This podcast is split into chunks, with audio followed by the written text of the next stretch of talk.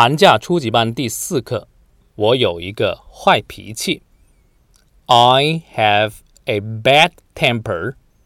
I always lose my temper easily. This is my weak point. I want to make a change. I want to be a better person.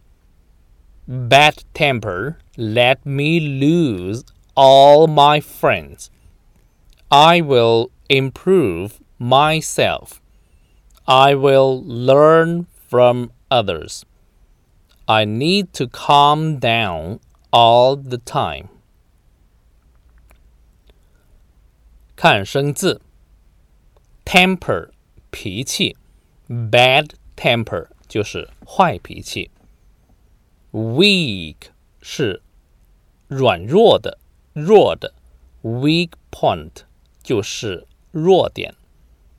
change 改变，make a change 做出改变。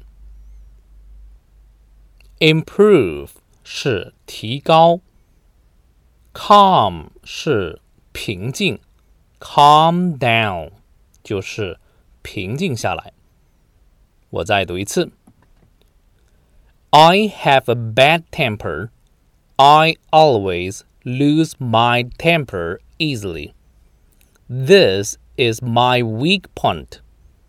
I want to make a change. I want to be a better person. Bad temper let me lose all my friends. I will improve myself. I will learn from others. I need to calm down all the time.